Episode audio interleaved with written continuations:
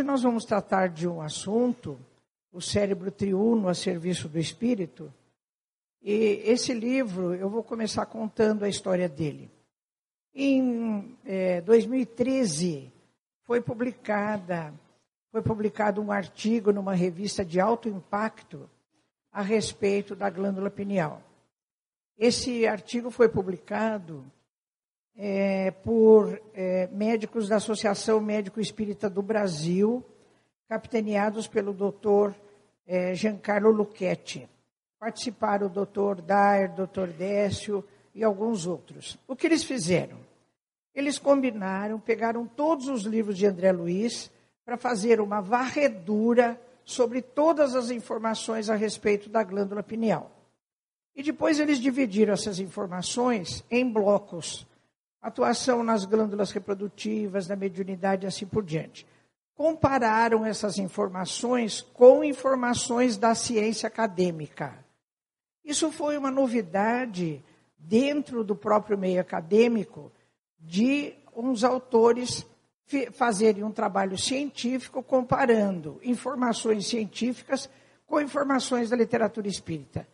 Quem foi o relator desse processo lá na, na, na revista, foi um dos maiores estudiosos da glândula pineal no mundo. Ele não fez nenhuma correção, não fez nenhuma sugestão. Ele acertou o artigo absolutamente na íntegra. E o artigo foi publicado. Então é esse aqui que eu estou mostrando para vocês. Neuroanatomia, neuroendócrino. É, essa aqui é a revista, né? Então o título é é, aspectos históricos e culturais da glândula pineal, comparação entre teorias do espiritismo da década de 40 com evidências da, da ciência acadêmica. Todas as informações são pioneiras na doutrina espírita e depois de algumas décadas foram confirmadas. Bom, quando saiu esse artigo, eu estava com a doutora Marlene nas nossas viagens, eu tive o privilégio de conviver com a doutora Marlene Nobre durante muitos anos, viajar com ela. E a gente estava em viagem no ano seguinte, e eu comentei com ela assim: disse, doutora Marlene, esse artigo que saiu é muito interessante e eu queria fazer a mesma coisa com o cérebro.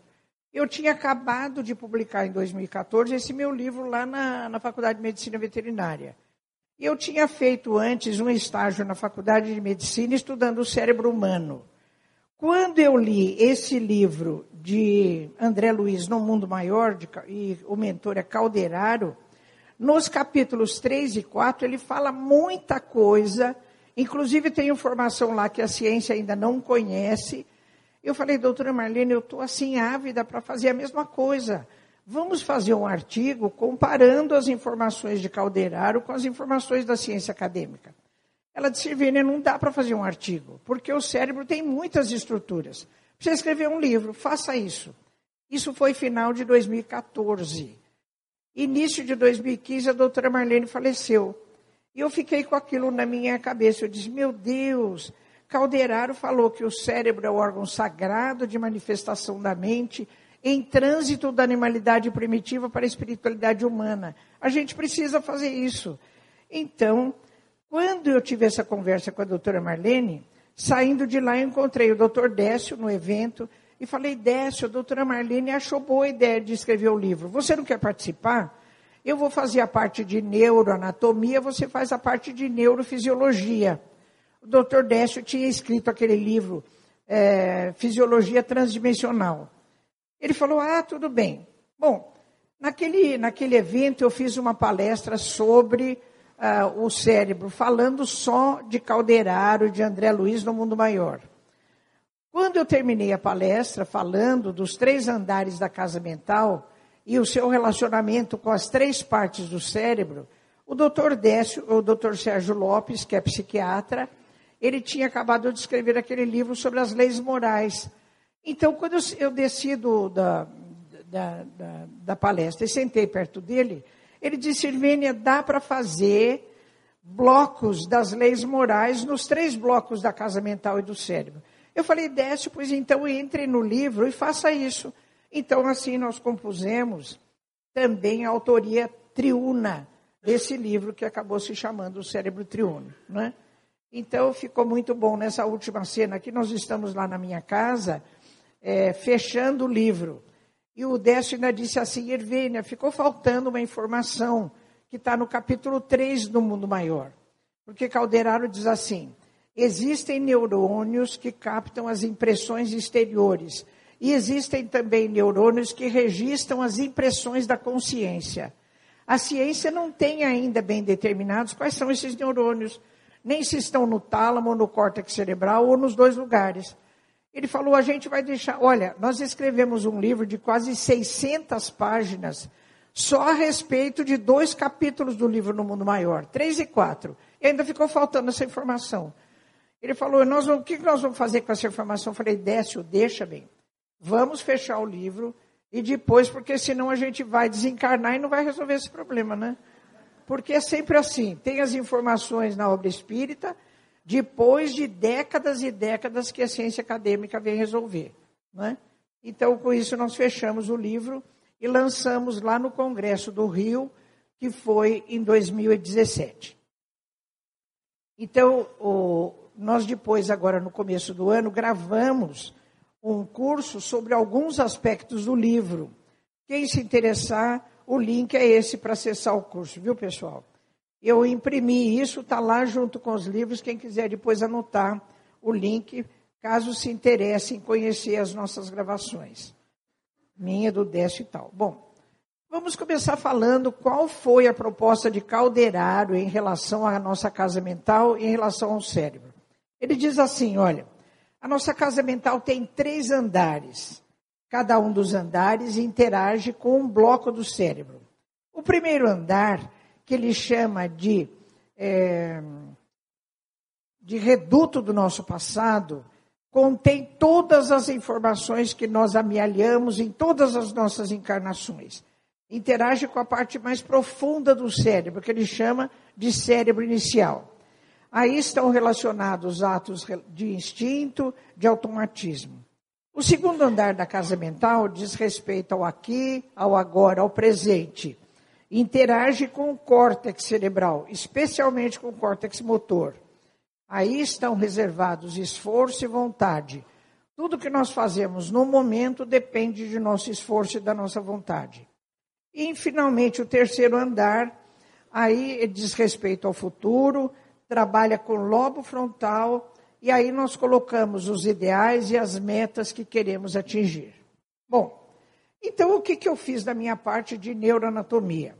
Eu peguei cada uma das partes do, do cérebro, o cérebro inicial, toda a região cortical e o lobo frontal, e eu dei uma dissecada do ponto de vista anatômico, considerando o aspecto funcional também. Né? Então é o que eu vou mostrar para vocês daqui para frente. Lembrando as partes do Dr. Décio e do Sérgio, o Décio, na segunda parte, ele faz conceituação de mente e consciência, liames da interface físico-etérica, neurotransmissores, ele fala dos neuromoduladores, dos hormônios, enfim, de toda essa parte relacionada à neurofisiologia. E fala também da chamada assimetria, entre aspas, funcional entre o hemisfério direito e o hemisfério esquerdo do cérebro. Ele fala muito da glândula pineal, ele é um dos autores daquele artigo que eu citei. Então, ele fala da glândula pineal não apenas do ponto de vista anatômico e funcional, da melatonina, do DMT, da atuação nos ciclos de sono e de vigília, mas ele fala também da pineal como janela do espírito, o papel da pineal na, nos fenômenos mediúnicos, nos fenômenos de mediunidade, né? Uma vez que ela, ela tem receptores no seu campo eletromagnético. O Sérgio, na terceira parte, então o que, que ele faz? Em cada um dos andares, em cada bloco do cérebro, ele coloca as leis morais. E vocês vão perceber que à medida que a gente vai subindo os andares da casa mental, as leis morais elas vão se refinando, elas vão ficando mais etéreas, mais sofisticadas. Então, no primeiro andar que diz respeito ao passado, porão da nossa individualidade, ele coloca a lei de conservação, lei de reprodução e lei de destruição são leis ainda muito primitivas, muito severas. Né?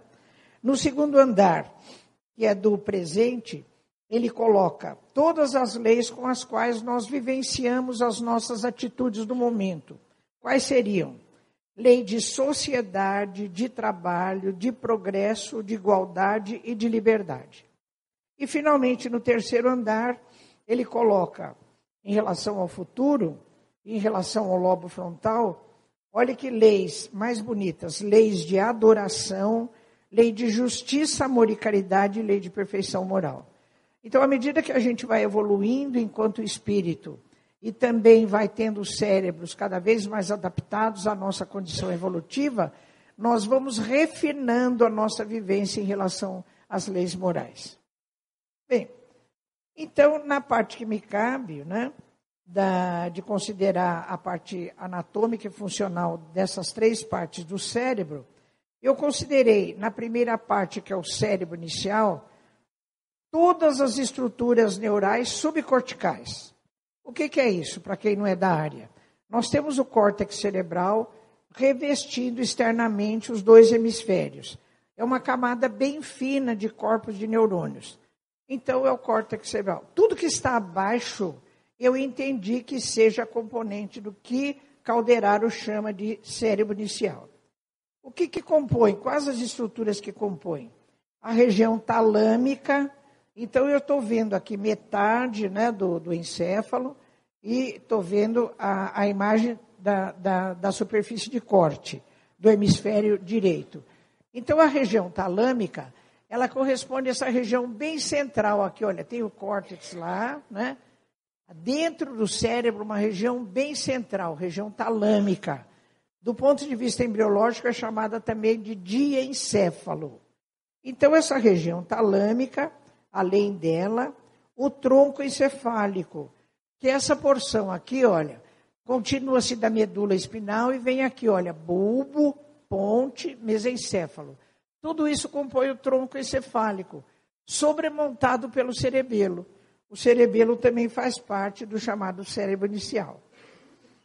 Bem, ainda mais, um conjunto de estruturas que estão situados ali rodeando o tálamo, a região talâmica, que é chamado de sistema límbico. É o conjunto de estruturas que tem a ver com a expressão de comportamentos acompanhados de emoções. Então, é, é o tal do sistema límbico. E ainda faz parte do cérebro inicial quatro volumosas massas de substância cinzenta situadas profundamente nos dois hemisférios cerebrais. Olha quanta coisa faz parte do cérebro inicial, não é? E ainda tem uma estrutura muito importante que compõe a região talâmica, fazendo parte do cérebro inicial, que é a glândula pineal. Então, tudo que está abaixo das, dessas duas camadas, que são o córtex cerebral, eu entendi que fazem parte do que Calderaro chama de cérebro inicial. Bem, depois, a região intermediária, que interage com o presente, com o segundo andar da nossa casa mental. Eu entendo que seja todo o córtex cerebral, menos a região frontal. É, Calderaro, ele fala especificamente no córtex motor.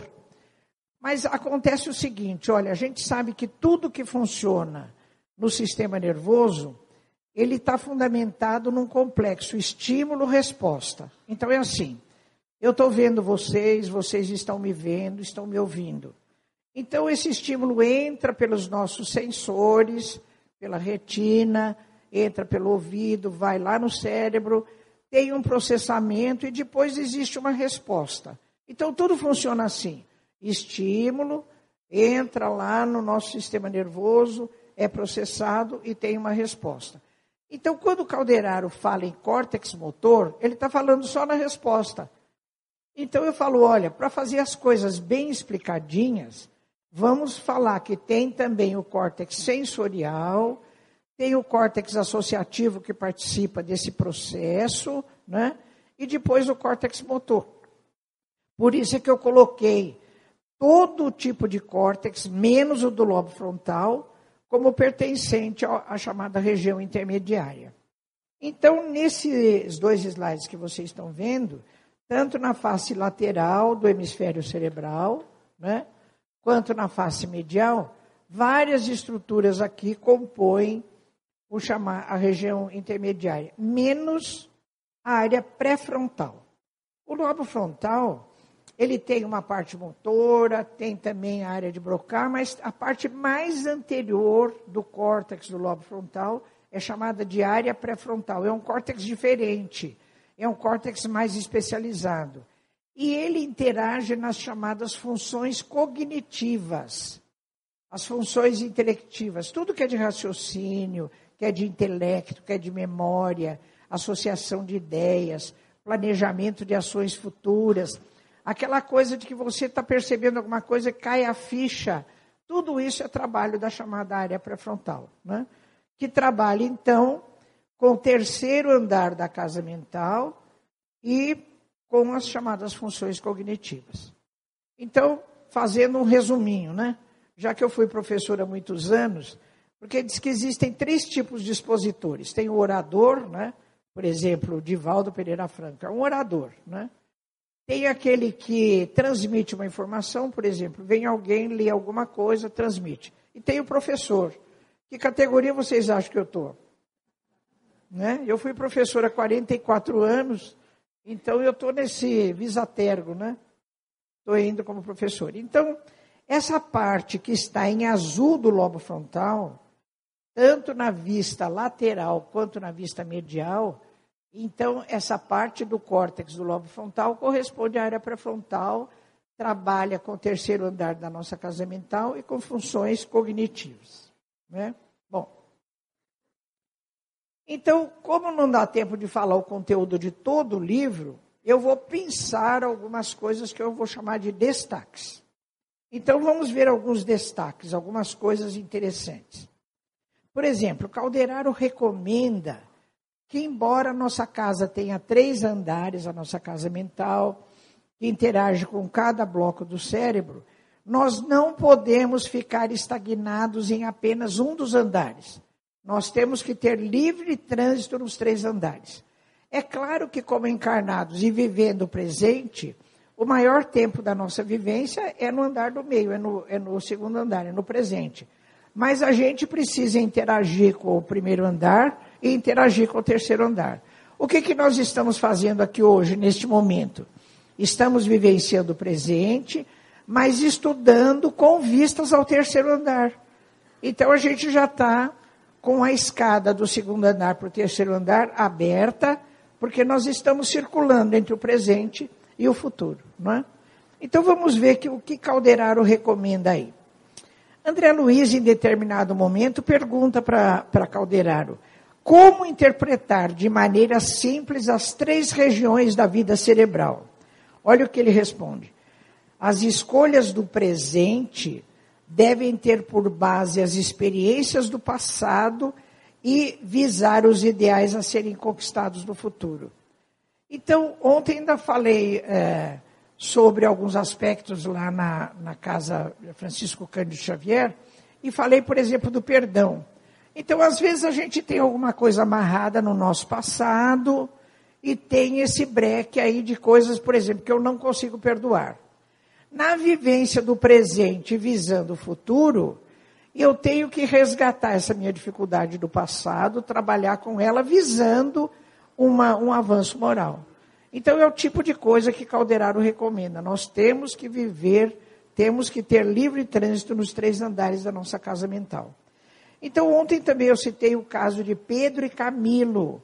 No livro No Mundo Maior de André Luiz, Calderaro fala muito desse caso. Pedro assassinou Camilo, depois ele vai ficando com um complexo de culpa e remorso. E Camilo, que, que morreu, quer se vingar de Pedro. Eles acabam ficando num processo obsessivo, os dois interpenetrados e rodeados de fluidos deletérios durante 20 anos. Então o que acontece?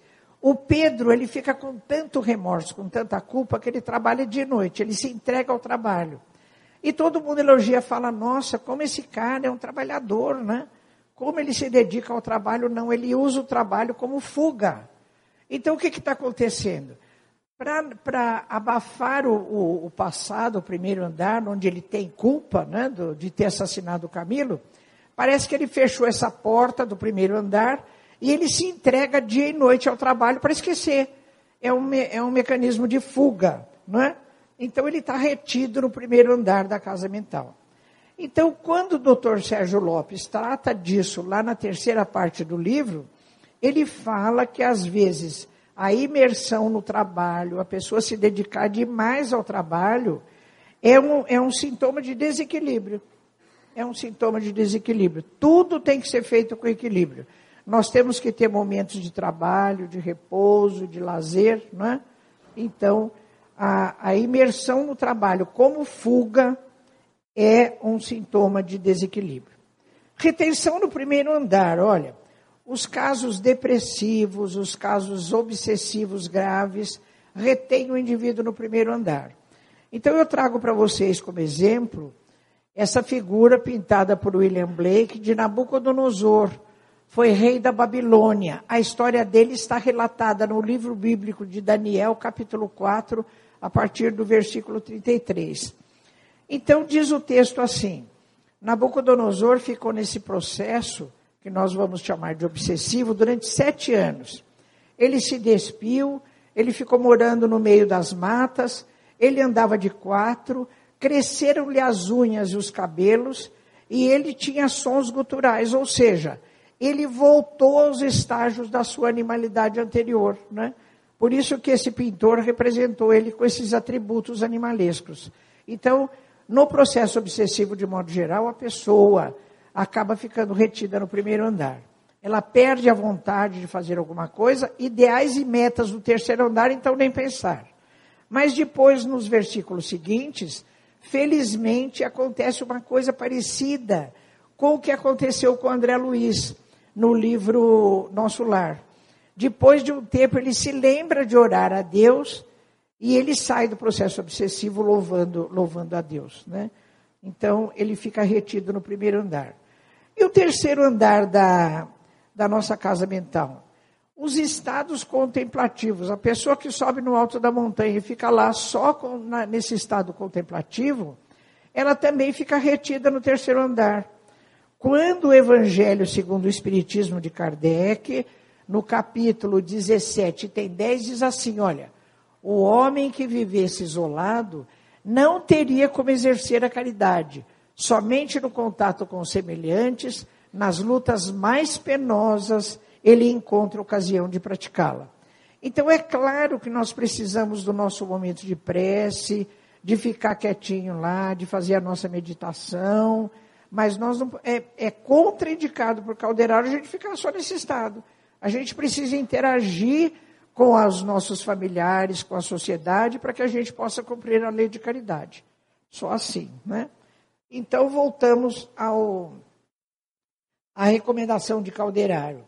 É importante nós termos livre trânsito nos três andares da nossa casa mental. Outro destaque, a busca da autoiluminação. Porque às vezes nós encontramos espíritas, amigos, que diziam assim, ah, com uma vida pessoal bem complicada, eles dizem assim, ah, Irvene, é a vida de cada um, cada um que sabe. O importante é fazer a caridade, levar sopa embaixo da ponte, isso e aquilo. Não é só isso. Nós precisamos cuidar também do nosso progresso moral. Então, quem já leu esse livro Voltei, do irmão Jacó?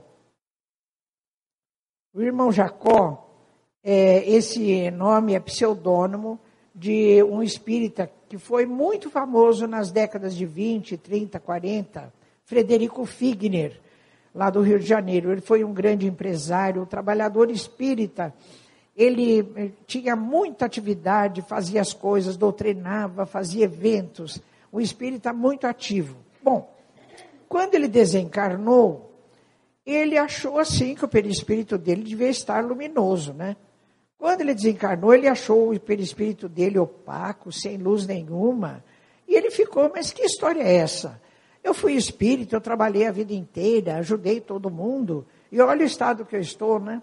A filha dele, que era um espírito já de luz, que tinha desencarnado muitos anos antes, veio encontrar com ele e começou a explicar: Papai, você fez muita coisa, mas você fez o fazer pelo fazer. Porque às vezes a gente sai correndo fazer as coisas para aparecer, para achar que é bonzinho, não é? A gente tem essa vaidade de, olha, estou fazendo, eu é que fui lá, eu que fiz, aconteci. Então, o fazer por fazer não propõe a nossa autoiluminação. Nós precisamos cuidar do nosso aspecto interior. Jesus mesmo já dizia, brilhe a vossa luz, né? E exemplificou o brilhar a vossa luz. Então, o que Calderaro recomenda?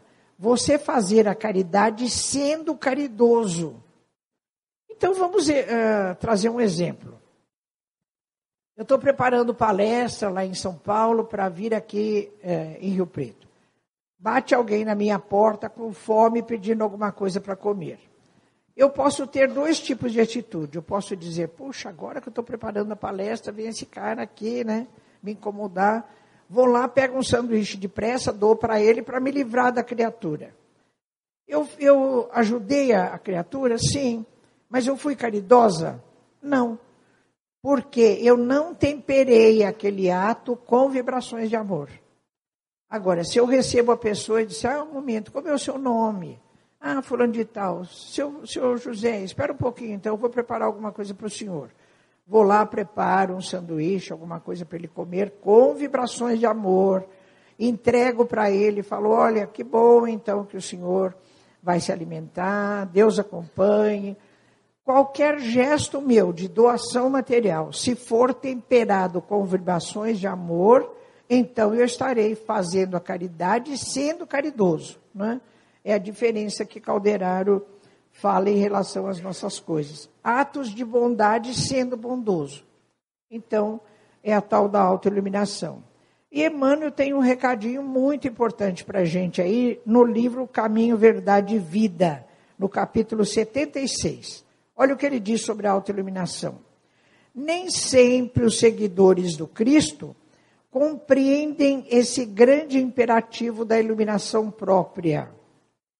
Esmagadora porcentagem de aprendizes permanece atenta à edificação dos outros, menosprezando o ensejo de alcançar os bens supremos para si próprio. É muito difícil encontrar a oportunidade entre gratificações da existência humana, porquanto o recurso bendito da autoiluminação se esconde muitas vezes nos obstáculos, perplexidades e sombras do caminho. Então, ao fazer uma tarefa que a gente está se propondo de caridade, de bondade, vai acontecer dificuldades, não é? A gente vai encontrar resistência, incompreensão, a maneira como nós vamos lidar com tudo isso é que vai promover a nossa autoiluminação, que corresponde ao nosso aperfeiçoamento moral. No livro dos médios, no, no item 303, está escrita essa frase: o objetivo da doutrina espírita é o aperfeiçoamento moral da humanidade, ou seja, da autoiluminação. Porque toda vez que você buscar a autoiluminação, fazendo a caridade ser caridoso, fazendo bondade ser bondoso, você está galgando degraus da, do, do, terceiro andar da nossa casa mental. Né? Então, buscando a nossa autoiluminação. Bom, olha quantos exemplos nós temos aí, né, de, de pessoas que foram bondosos, fizeram bondade sendo bondosos, fizeram caridade sendo caridosos. Madre Teresa, Chico Xavier e tantos outros, né? Pessoas comuns mesmo. Está cheio de gente aí fazendo muita, muita caridade buscando a sua própria autoiluminação. Bem, vamos a outro destaque aí do livro O Cérebro Triuno a Serviço da Mente. Bom, uma pergunta que se faz no meio espírita, no meio acadêmico, é em qual dos três andares, em qual dos três blocos do cérebro existe a ligação da mente, do espírito, da consciência. Então vamos ver. Em qual dos três andares vocês apostam que seria a ligação da consciência, da mente? No primeiro andar, aqui embaixo, no andar do meio, no córtex, ou lá em cima, no lobo frontal? A gente, eu, eu tenho certeza que a maior parte vai optar pelo lobo frontal, não é? Porque, assim, uma coisa tão diferenciada como mente, inteligência, consciência, vai se ligar lá embaixo, no primeiro andar ou no do meio, né? Então deve se ligar lá em cima, no, no, no lobo frontal, particularmente na área pré-frontal. Não, está errada a resposta. O, a mente, o espírito, a consciência vai se ligar no primeiro andar da casa mental. É mais ou menos a mesma coisa que aconteceu quando André Luiz eh, editou aquele livro através da psicografia de Chico Xavier, Evolução em Dois Mundos. A primeira edição desse livro foi em 1958. E lá está escrito assim, repetidamente, que a inteligência se liga ao citoplasma da célula. A doutora Marlene contava que quando saiu essa edição da Evolução em Dois Mundos, alguns médicos espíritas de São Paulo foram ao Uberaba conversar com o Chico. E falaram, Chico, não é possível. Ou você, como médium, errou, ou André Luiz se enganou, porque não é possível a inteligência se ligar ao citoplasma da célula, que era um gel mal conhecido. Porque a célula é assim, né? Para quem não é da área. Tem o seu núcleo, depois tem uma geleia ao redor, que é o citoplasma, e depois tem a membrana. Na década de 50, havia sido descoberta a dupla hélice do DNA, que contém todo o nosso código genético. Então o núcleo ficou sendo a vedete da célula. Agora, de repente, vai falar em ligação da inteligência com a célula. No citoplasma, que é um gel mal, mal conhecido, tinha que ser no núcleo. Então, diz que eh, Chico Xavier ficou paradinho um pouco, ele disse, não, André Luiz está falando que é isso mesmo. E que a ciência ainda vai demorar um bom tempo para descobrir que a inteligência liga-se a estruturas do citoplasma e não do núcleo. A partir da década de 90, é que os, os uh, pesquisadores começaram, através dos estudos de Alzheimer, a é, perceber que, de fato, a inteligência, a consciência se liga a estruturas do citoplasma e não do núcleo. Né? Então, aqui é a mesma coisa. A mente vai se ligar ao cérebro inicial e não lá na, na área pré-frontal do, do, terceiro andar da nossa casa mental. Né? Então, olha, isso vem de muito tempo, essa, essa proposta de que a mente, a inteligência se liga no cérebro inicial. René Descartes, aquele fa famoso filósofo do século XVII, ele já dizia: a pineal é a sede da alma. Eu fico pensando que estratégias, que mecanismos René Descartes tinha para falar isso, a não ser por inspiração espiritual. Porque ele não tinha pesquisa nenhuma né, para dizer isso, que a pineal é a sede da alma. Mas já vem daí essa informação. Então, o cérebro inicial e sua ligação com a mente. Vamos ver o que tem na obra espírita sobre isso. Em Missionários da Luz, cuja primeira edição é de 1945, no capítulo 2, André Luiz fala da pineal, né? A pineal também é chamada é, epífise. O capítulo 2 fala da, da epífise ou pineal. Ele diz lá, olha, a pineal é a glândula da vida mental, poderosa usina ligada à mente através de princípios eletromagnéticos. Então, em 1945, é, André Luiz já está falando que, através de Alexandre, que é o, é o mentor, que a glândula pineal, através de princípios eletromagnéticos, é ligada a mente. Em Evolução em Dois Mundos, que é de 1958, no capítulo 13, André Luiz diz assim: olha, o centro coronário possui no tálamo. Lembra da região talâmica? Aquele slide que eu mostrei lá, aquela região bem central, né? A região talâmica. Então ele está dizendo, o centro coronário, que é o centro mais esplandecente do perispírito, liga-se, possui no tálamo vasto sistema de governança do espírito. E continua ainda, olha a região talâmica. E depois ainda a gente tem outras informações, olha, que ele fala em Obreiros da Vida Eterna, que é de 1946, ao tratar de desencarne, em Evolução em Dois Mundos, no capítulo 17, ao tratar de sono e desprendimento, ele diz assim também, que a ligação do espírito e, e o desprendimento dele está relacionado à fossa romboide. O que, que é a fossa romboide? Olha, lembra do tronco encefálico, sobremontado pelo cerebelo? Aqui tem uma cavidade entre o tronco encefálico e o cerebelo, que é o quarto ventrículo. Do ponto de vista neuroanatômico, a chamada fossa romboide é o assoalho do quarto ventrículo. Então, André Luiz está falando nesses dois livros que existe ligação do espírito aí na fossa romboide. Ou seja, é uma outra das estruturas do cérebro inicial. Então, está falando também que o, o, a inteligência, a mente, acaba se ligando ao cérebro inicial. Mas olha o que tem na ciência. Eu procurei, procurei, acabei encontrando. Esse livro, O Mistério da Mente, de Wilder Penfield, é um neurocientista muito famoso da década de 50, 60, 70. No capítulo 5, ele diz assim: olha, o indispensável substrato da consciência localiza-se fora do córtex cerebral, provavelmente no diencéfalo, tálamo, porta de entrada e saída da mente. Olha que coisa mais interessante. Também, como é que esse indivíduo foi concluir que a, essa região, né, o, o tálamo, representa a porta de entrada e saída da mente? Ele diz assim: ele estudou muitos soldados que tiveram lesão cerebral na Segunda Guerra Mundial. E ele diz assim: que tem indivíduos que têm o córtex completamente íntegro, às vezes não tiveram afecção nenhuma, mas tiveram lesão da região talâmica. Então, eles têm distúrbios de expressão da consciência.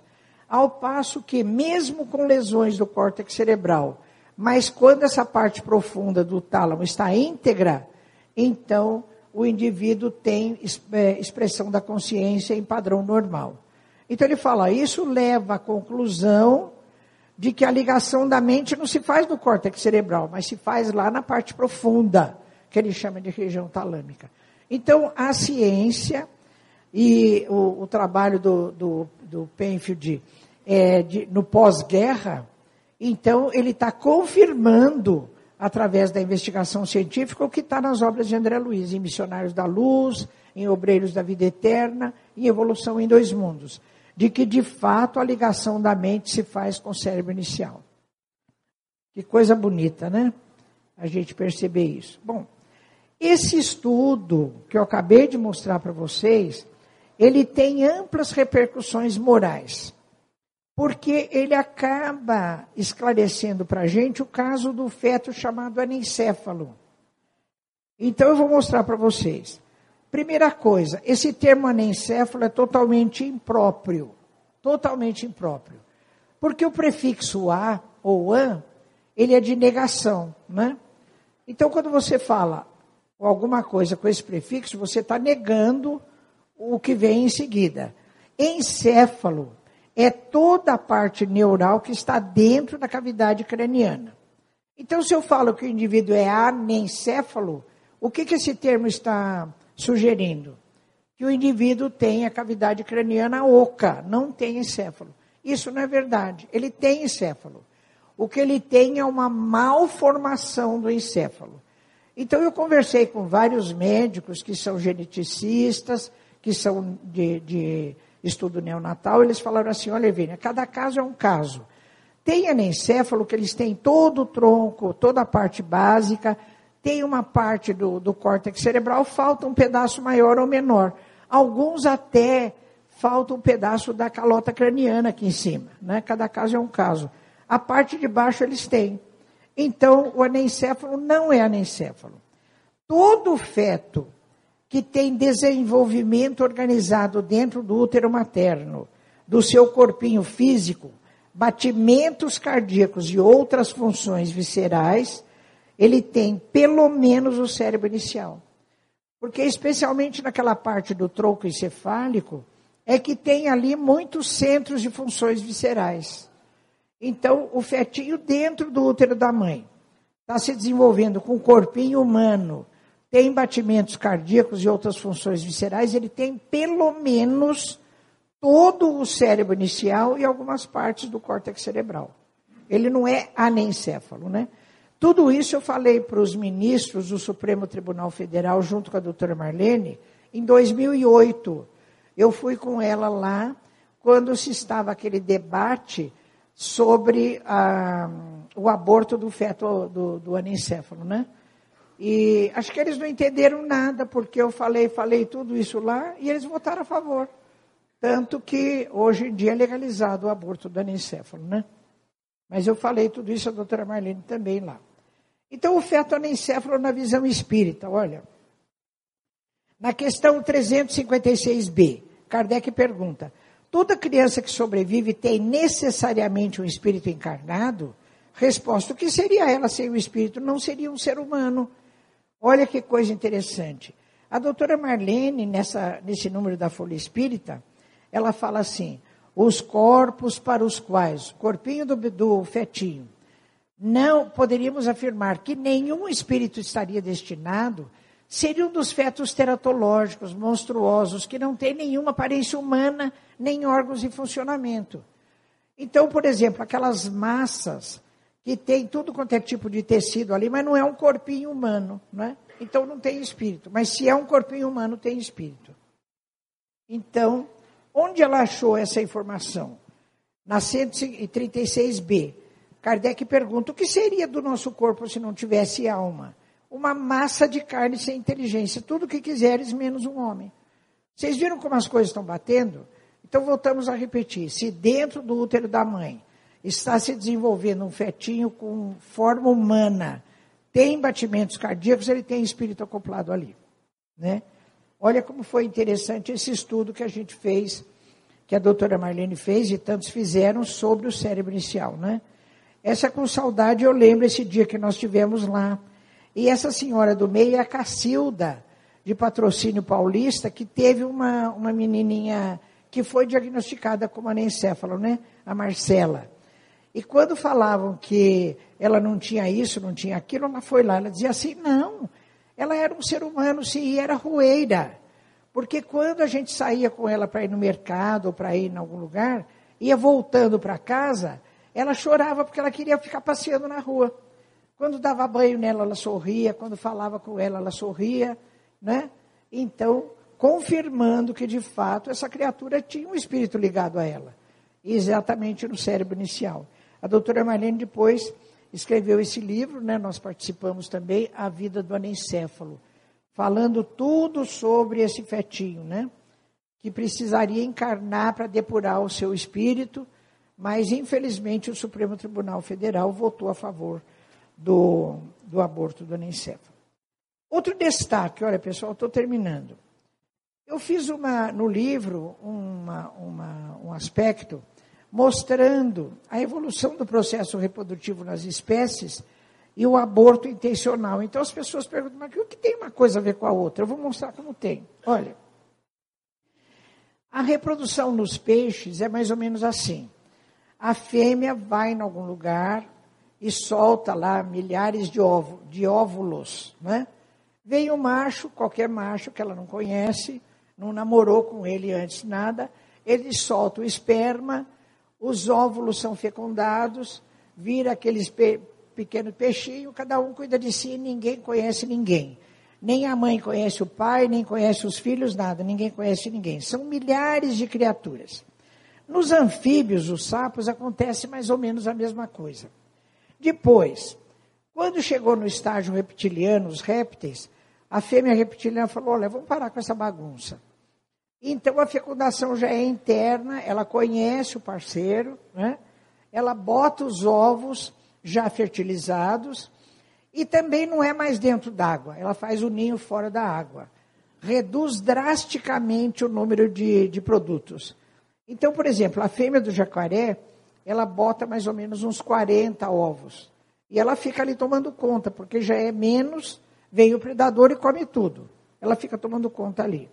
Quando chega nas aves, reduz mais ainda o número. E também eles têm que tomar conta. Aparece pela primeira vez o chamado altruísmo, ou seja, alguém cuidando de outro. Geralmente a mãe, às vezes o pai também, cuidando do, do, do pequenino. Por exemplo, os pinguins da Antártida, o casal é monogâmico e só tem um filhote de cada vez. Então, quando um sai para pescar, o outro fica tomando conta, depois alterna, vai pescar e só tem um filhotinho. Vocês perceberam que vai reduzindo o número, vai reduzindo e vai chegando, né? vai chegando perto dos reprodutores. Quando chega nos primatas, e a espécie humana é também a primata, o que acontece? Não só reduz muito isso, a fecundação interna, como a fêmea aloja o produto dentro do próprio corpo, no útero. E depois que nasce ainda, ela traz o produto para dentro, para perto de si, para alimentá-lo. Né? Então eu falo no livro que a natureza demorou milhares de anos para transformar um ato puramente instintivo num ato de amor, que é o ato de acolher o feto dentro do seu próprio corpo e depois ainda trazê-lo para alimentá-lo com o seu próprio leite, né? Então eu falo que o aborto intencional, ele vem contra essa corrente que é transformar um ato instintivo num ato de amor. Porque a natureza demorou milhares de anos para fazer isso, de repente, quando eu estou com isso, eu pego e tiro esse produto de dentro de mim mesma, né? O, o Dr. Sérgio Lopes, quando ele faz a apreciação psiquiátrica disso, ele tem uma coisa lindíssima. Porque ele diz assim: a mãe que não dá luz ao seu filho, ela apaga a luz para si própria. Porque depois existem já na Europa correntes, ONGs de mães que abortaram. Porque depois a pessoa fica com culpa, com remorso, fica com insônia, com depressão. Então, naquele livro lá, A Vida do Anencéfalo, o doutor Gilson Lopes, que vem aqui o mês que vem, ele é presidente da AME é, do Brasil, ele é homeopata ele fala também de todos os problemas de desequilíbrio mental que tem essas mães que abortam, né?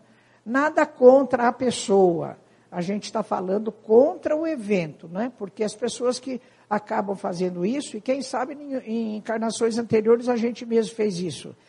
As pessoas às vezes são levadas no momento por circunstâncias tão difíceis que elas acabam cedendo a esse impulso, né? Então vamos acolher essas pessoas e a nós mesmos e vamos fazer a nossa objeção, a nossa resistência contra o ato e não contra a pessoa. Né? Sempre acolhimento, com certeza.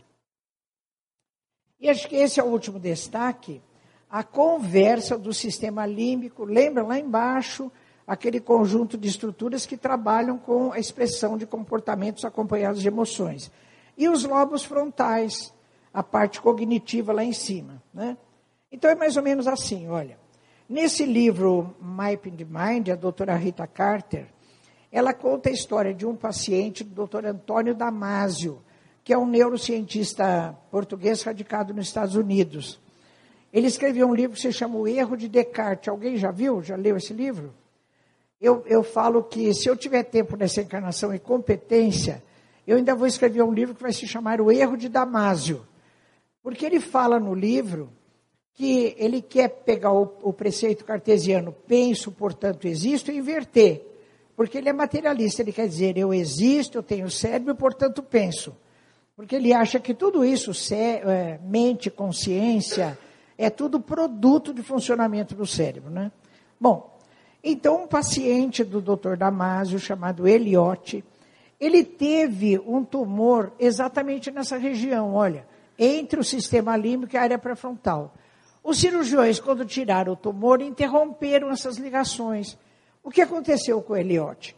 Ele perdeu a capacidade de sentir. Eu penso que ele não perdeu a capacidade de sentir. Ele sente, mas ele não consegue fazer isso se tornar consciente através do lobo frontal. E também perdeu a capacidade de escolher. Ele fica em dúvida com tudo. Por exemplo, o tempo está ruim, ele não sabe se leva o guarda-chuva, se não leva, se ele sai de casa, se não vai. Então, o que aconteceu, diz a doutora Rita Carter? Falta o feeling, falta aquela coisa assim que nós mulheres temos bem refinada, né? Que é aquela coisa de perceber subliminarmente o que está acontecendo. E isso é trabalho do último andar da casa mental, é trabalho do, do lobo frontal.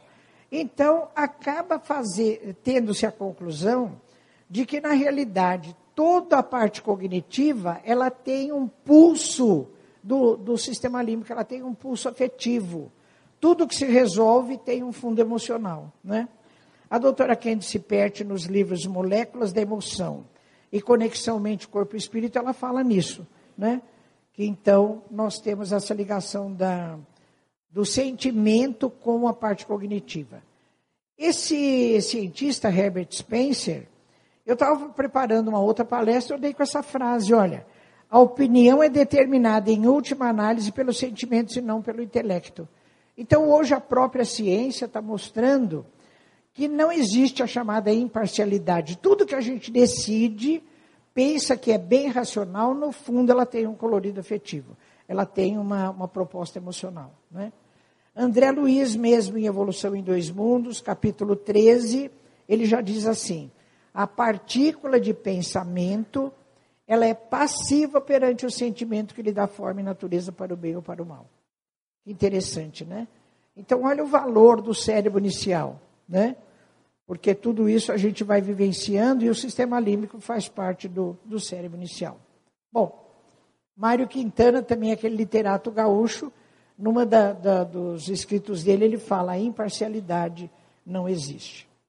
Eu acho que eu vou pular esse aqui, né? Porque a gente já está com o tempo, acho que bem avançado. Eu vou falar bem depressa. Cérebro e mediunidade. Então eu vou no livro Domínios da Mediunidade de André Luiz. No capítulo 6, ele fala de um caso de psicofonia consciente de Eugênia. E no capítulo 8, de psicofonia sonambúlica. Vamos ver. Psicofonia consciente, olha, descrição.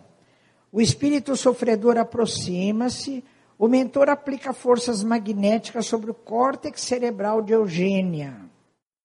Promove-se uma enxertia psíquica. Leves fios ligam a fronte de Eugênia ao espírito comunicante. Ora, fronte é a região da testa. O que, que tem aqui atrás? A área pré-frontal, não é? Então, esses fios eles acabam ligando a área pré-frontal de Eugênio, terceiro andar, com a mente do espírito comunicante. Por esse meio, Eugênio estará informada dos pensamentos do espírito e de todas as palavras que ele pretenda dizer. Ela faz a censura, porque censura também é um dos atributos cognitivos do terceiro andar da casa mental. O espírito comunicante utiliza os órgãos vocais de Eugênia, área de Broca, motora, nervos, né? É a parte, é o segundo andar da casa mental e também o primeiro andar. Continuando. O espírito ainda se apropria do aparato sensorial de Eugênia, segundo andar da casa mental, é, córtex, é, córtex cerebral, conseguindo ver, ouvir e raciocinar por intermédio das energias dela. Eugênia sente as aflições do espírito, suas dores, seu sofrimento e mal-estar, mas comanda firme a própria vontade, retornando ao corpo se necessário. Então, tal é a enxertia psíquica da mente do espírito comunicante com a mente dela e, consequentemente, com o cérebro dela, que ela acaba sentindo tudo, mas através da área pré-frontal ela tem comando do que está acontecendo.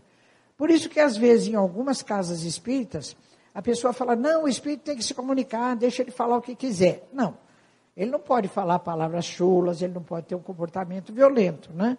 O médium tem capacidade de controle sobre tudo isso. E Aulus, que é o mentor, ele comenta sobre a importância da autoridade moral do médium. Olha que coisa interessante, né?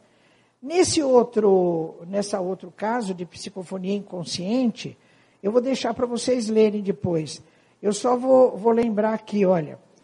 É, é, André Luiz pergunta para Aulos, quando um espírito intelectualmente superior, ele poderia exercer controle, controle sobre a médium de baixa moralidade?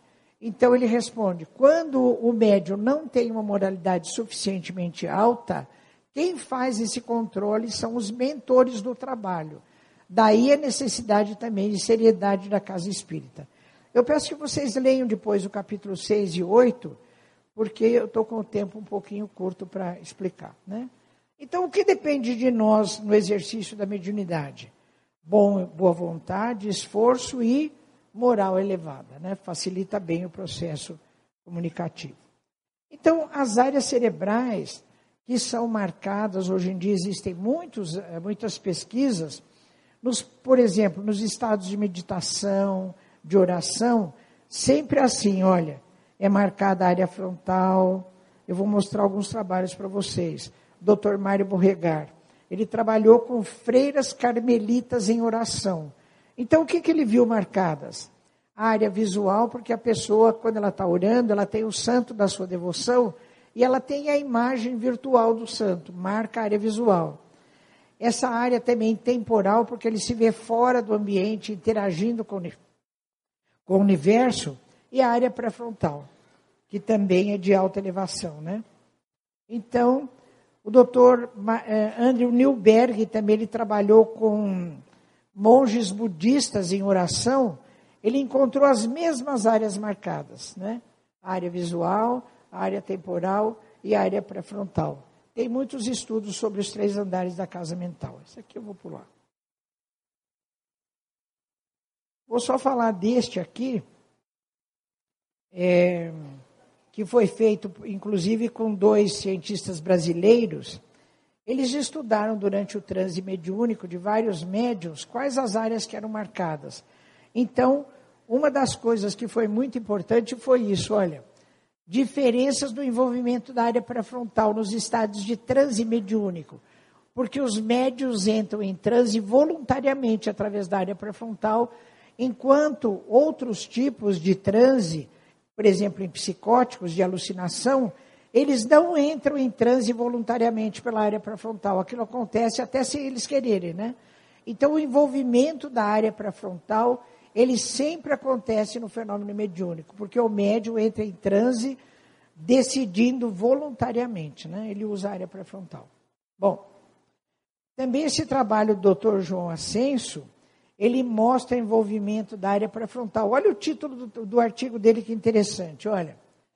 Evidências da neurociência cognitiva provam a tese de Calderaro proposta no livro No Mundo Maior de André Luiz, está em Saúde da Alma, esse trabalho.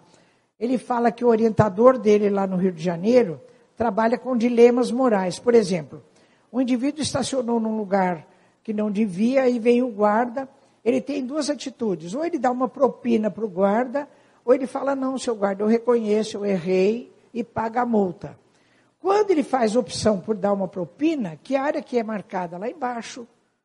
Quando ele, ele fala, não, eu errei, eu reconheço e paga a multa, é marcada a área pré-frontal. É de alta moralidade, né? Então, à medida que nós vamos caminhando na subida dos andares da nossa casa mental, a nossa moralidade vai se refinando, né? Olha o recado final de Calderaro. Nos lobos frontais, silenciosos ainda para a investigação científica do mundo, jazem materiais de ordem sublime que conquistaremos gradualmente no esforço de ascensão, representando a parte mais nobre de nosso organismo divino em evolução. Ou seja, já temos um lobo frontal bem desenvolvido, precisamos usá-lo. Não é? Porque a natureza demorou milhares de anos para nos transferir esse lobo frontal. Isso aqui foi o que eu disse para vocês antes. Olha, ficou faltando ainda essa informação que a gente não deu conta. Há neurônios que recebem as impressões exteriores e os que recolhem as impressões da consciência. Nesse livro a gente ficou devendo trabalhar com essa informação, porque a ciência acadêmica ainda não sabe quais são esses neurônios, né? Então, finalmente, eu quero dizer que foi durante todo o ano de 2016 que a gente trabalhou nesse livro, a gente se falava, nós três, quase todo domingo por Skype. Foi, foi um trabalho muito gratificante. Não só de fazer o livro, mas também de a nossa amizade subir os andares da casa mental e ficou, nos tornamos uma verdadeira irmandade, né? E nós só temos a agradecer a nossa líder, eh, que sempre nos apoiou, e que nos ajudou e que incentivou e que proporcionou a todos nós a inserção nesse trabalho de saúde e espiritualidade que é a nossa querida doutora Marlene Nobre, né? Então, muito obrigada, querida doutora Marlene, mas continue nos inspirando, né, nos ajudando, que a gente precisa muito disso. E a vocês também eu agradeço muito a atenção de terem me ouvido, viu?